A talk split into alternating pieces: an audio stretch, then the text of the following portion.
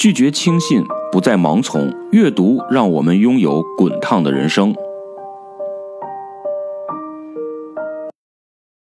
大家好，我是陈老师。我不知道最近这三年大家有没有这样一个感受啊，就是你会发现，平常可能跟你差不多的一样的普通人，他们会在某些特殊的情境下。会去做恶，会做一些特别不好的事情。当然，他们具体做了什么恶呢？我觉得也不能说的太具体哈。我们来讲个故事，可能很多人都知道，这个故事呢是关于所谓的平庸的恶的。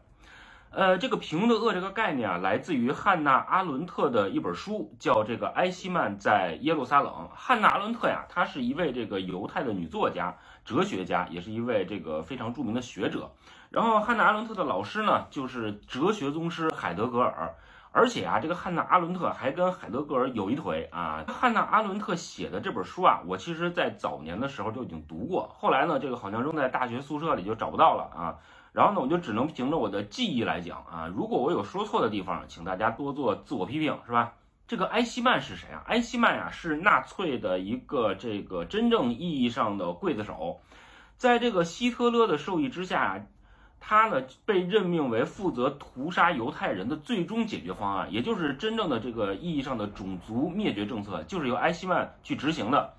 然后呢，他还这个升官发财啊，晋升为中校。咱们简单说啊，就是将犹太人移送到集中营的整个的运输和屠杀的大部分工作，都是由这个埃希曼来负责的。就这样一个恶魔啊，在这个二战之后撒丫子跑了，然后哥们儿躲到了这个南美洲啊，阿根廷一个特别荒僻的小镇上，每天啊就靠这个打零工为生。而且啊，后来这个调查这个人啊，调查埃希曼，他周围的很多邻居都说啊，说这个人好像人还挺好啊，虽然平时不怎么说话，但是呢这个活儿干得不错啊，人呢也比较憨厚啊，然后很勤快，是吧？挺忠厚一人儿啊。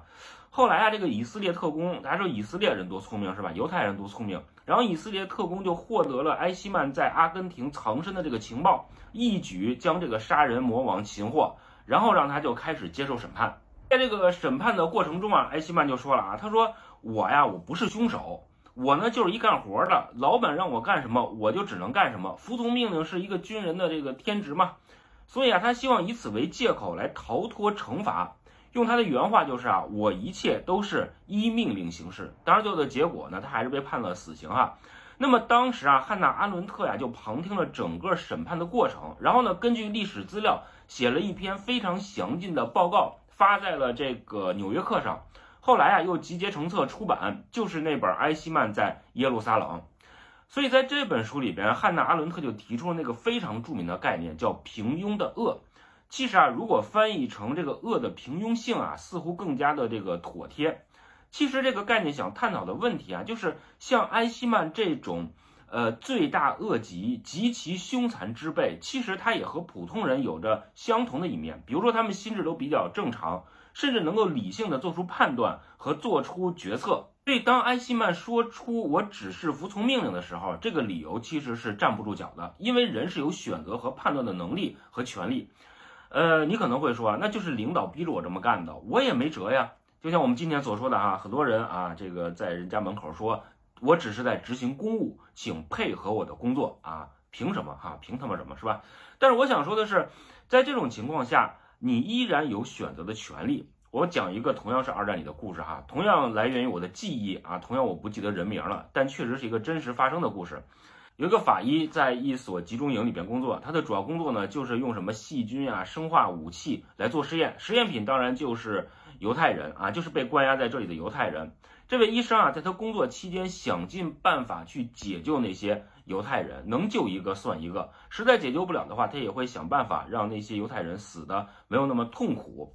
但即便是这样，在二战结束之后，这个法医也依然无法面对自己良知的这种谴责，然后他选择了自杀。你说这是不是他能做的一种选择呢？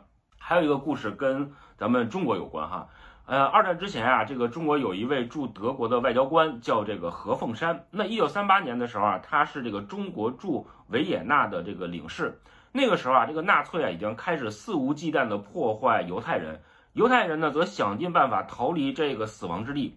可是当时很多国家怕惹事儿，都拒绝接受犹太的这个难民。而这个何凤山呀，他看着那么多犹太人遭到非人的破坏，终究良知难安。于是啊，他又利用自己的职权，给大批的犹太人发了这个去上海的签证。据说啊，他在半小时之内就疯狂的盖章，疯狂的盖章，盖了将近两千份签证。也就是说，他在半小时之内就解救了两千多个犹太人。所以你看，对于一个有良知的人来说啊，千万不要被恶魔蒙蔽你的双眼。对于一个有良知的人来说啊，你应该学会感同身受。当你或者你的家人、孩子、父母遇到请配合我们工作的时候，你会如何选择？对于一个有良知的人来说啊，如果你今天散布了恶，明天恶也可能会降临到你的头上。就像上一期节目中我们说的那样，你可以选择，你可以选择成为你自己。好，谢谢大家，我是陈老师，我们下期节目再见。